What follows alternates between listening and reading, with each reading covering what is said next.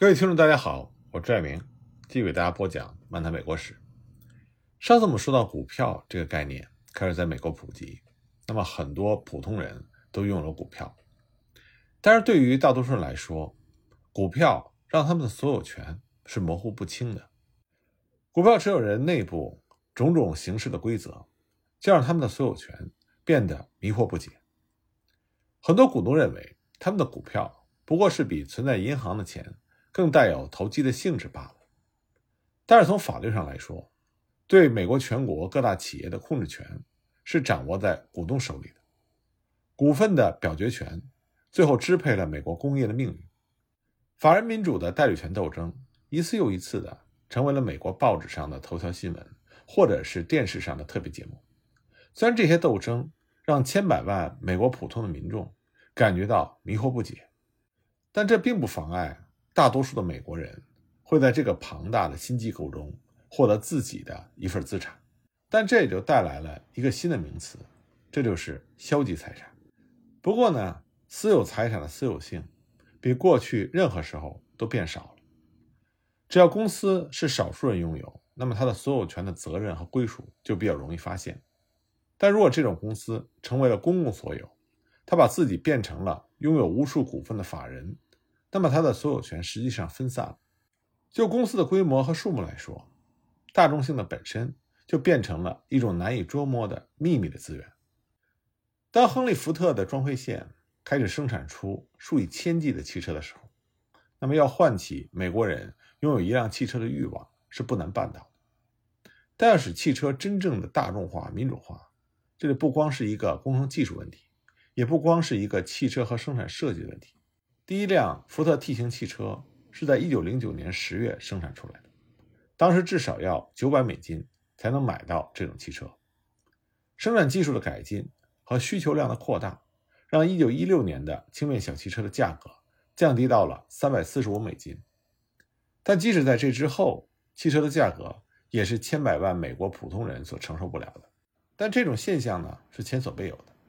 因为这第一次有了一种。可以花费掉一个家庭年收入的百分之十到二十的成批生产的消费品。把汽车送到美国大众的手里，需要其他一些和装配线一样新颖的发明。在二十世纪二十年代中期之后，新轿车的生产率一般要超过人口的出生率，而在一九六零年之前，登记注册的轿车大约是六千万辆。那么这种情况之所以可能，其中最关键的一点是出现了新的买卖赊欠制度，而这种制度甚至比汽车生产技术发展的还要快，而这也让汽车所有权也变得模糊起来。虽然福特刚开始他愿意试用各种新办法来生产出数以百万计的汽车，但他仍旧是按照他旧式的道德观办事。他认为人应该节俭谨慎，买他们买得起的东西。福特从刚开始是反对形形色色的分期付款计划，他赞同的唯一的购买帮助，虽然说是赊欠计划，但实际上并不是一个真正的赊欠计划，而是像储蓄俱乐部一样，鼓励人们把钱储蓄起来，直到能够用现金买一辆福特牌汽车的计划。一九二三年，他宣布了购买福特牌汽车每周付款办法。根据这个办法呢。买主可以到一个经营福特牌汽车的商人那里去登记，向银行存入至少五美金，每周付款，直到积蓄起可以购买一辆福特牌汽车的存款。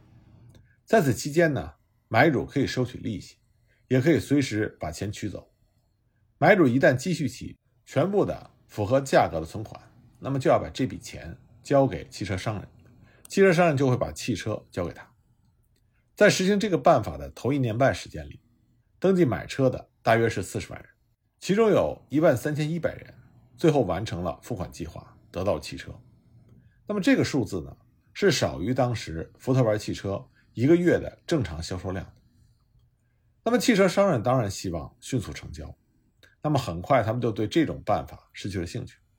而推销员拿佣金也不喜欢等待。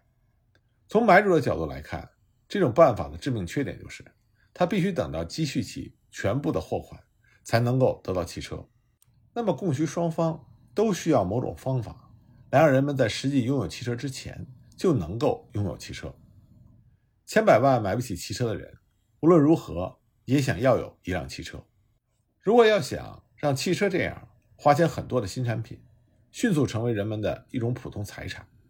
福特的旧式道德观以及他关于克制、节俭和远虑的种种计算，都是无能为力的。在这样的大背景下，曾经用于购买土地的一个美国词语“分期付款购货法”就用到了汽车的身上。随着汽车的普及，这个办法也成为了美国一个重要的制度。亨利·福特本人仍然紧紧抱着他那关于节俭的道德观念不放，但其他有胆识的美国人却甘愿冒着金钱损失的危险来推行一些办法，以便改变关于储蓄和拥有的陈旧观念。他们帮助卖掉了数以百万计的福特牌汽车。1923年，一共卖出了350多万辆轿车，其中近80%是用某种分期付款的办法卖出的。这些办法的最重要一点，就是它在于，他们让买主在积蓄起汽车货款之前，就拥有和使用属于他自己的汽车。那么，这种类似的安排，很久之前就在土地抵押中通行了。但是在所有的西欧法律制度中，抵押法是极其严格的，它受到各种保证条款的限制，它要确保借出的一方不致因介入的一方的不可靠而受到损失。不过呢，土地当然是破坏不了的，也是搬不走的，债权人总会知道怎样来保护自己，而债务人也不可能带着这种财产逃走。土地是一种特殊的商品。而在汽车数以百万计的离开装配线之前，还不曾经有过任何其他广泛使用的物品像汽车这样昂贵，以致需要实行一种分期付款的办法。十九世纪中期以后，美国人在销售缝纫机和其他几种昂贵的成批生产的消费品，像电炉和钢琴的时候，对分期付款购货法曾经进行过一些实验。尽管如此，这还只是厂商。用来推销产品的一些方法，并没有扩大到整个经济领域。但甚至在汽车出现之前，已经有了一些显然是新的力量在发挥作用。这些力量呢，为分期付款买主的普遍出现铺平了道路。进入到现代工业的美国，正在生产几乎每个居民都想拥有的很多耐用物品，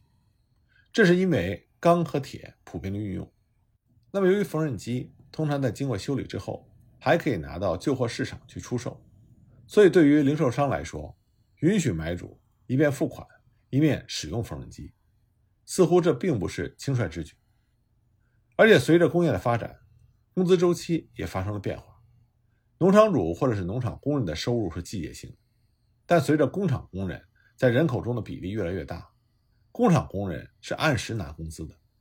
所以他们更能够符合一年到头。按照分期付款的方法来保持每周付款，但是直到汽车时代的来临，分期付款购货法才成为了美国一个重要的制度。汽车是一种价钱很贵的商品，顾客赊账，汽车商也垫不起这笔钱。那么，一九一五年，汽车的年销售量达到了将近一百万辆。这个时候呢，俄亥俄州的一些商人就成立了一个法人，叫做保证金公司。他们开始为汽车的分期付款购买提供贷款。当时他们只为一种牌子提供贷款，那么经营其他牌子汽车的商人也要求贷款，所以这家公司很快就应接不暇。他们前往了纽约，并且向汽车买主和汽车商人宣布，保证金公司很快就会为登记上市的二十一种牌子的汽车的分期付款提供贷款。这家公司呢，自称是美国全国第一家。帮助商人销售汽车的有组织的服务机构。到了1917年，规模相当大的资助销售汽车公司就有四十家；1922年达到了一千家；到了1925年，这类公司的数目超过了一千七百家。正是因为他们的蓬勃发展，汽车制造开始在美国全国的工业中名列前茅。很快，各大汽车厂商开始成立自己的资助销售公司。通用汽车公司。鉴于这个新出现的保证金公司所取得的成就，在一九一九年就带头干起了这一行。福特公司最后在一九二八年改变了自己的政策，成立了万象资助销售公司。这个公司具有双重目的：一呢是向汽车商提供贷款，让他们采购福特牌和林肯牌汽车；一是帮助顾客买汽车。这个公司规定，汽车商对他们采购的每辆汽车预付十分之一的价钱，然后通过公司提供的贷款，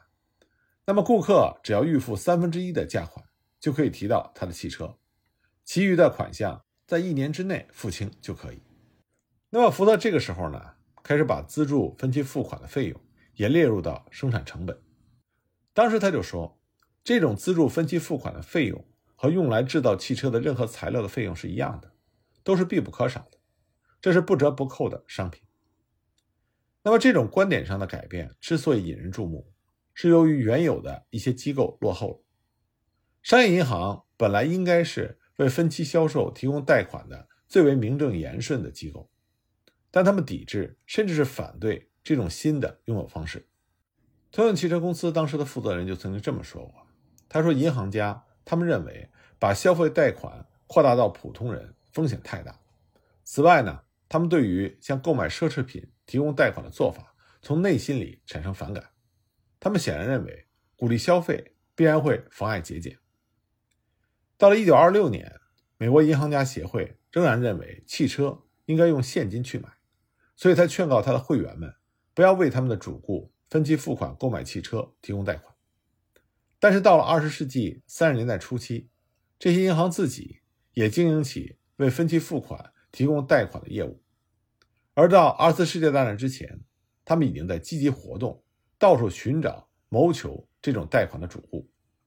而随着汽车制造集中到几家公司的手里，这让分期付款信贷进一步的发展起来。在二十世纪初的年代里，新牌子的汽车骤生骤灭，到一九五零年为止。美国生产的不同牌子的汽车有两千种左右，